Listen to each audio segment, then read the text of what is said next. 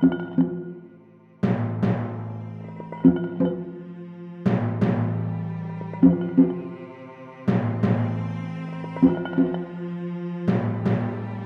livre de Jonas. Jonas, dans le ventre du poisson, dit alors Les eaux m'avaient environné jusqu'à la gorge, l'abîme me cernait. L'algue était enroulée autour de ma tête. À la racine des montagnes, j'étais descendu, en un pays dont les verrous étaient tirés sur moi pour toujours.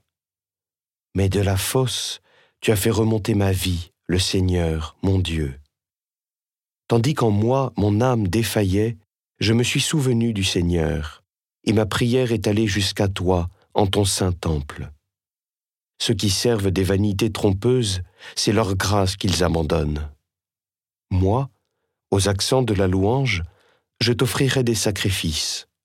Le vœu que j'ai fait, je l'accomplirai. Du Seigneur vient le salut. Alors le Seigneur parla au poisson, et celui-ci rejeta Jonas sur la terre ferme.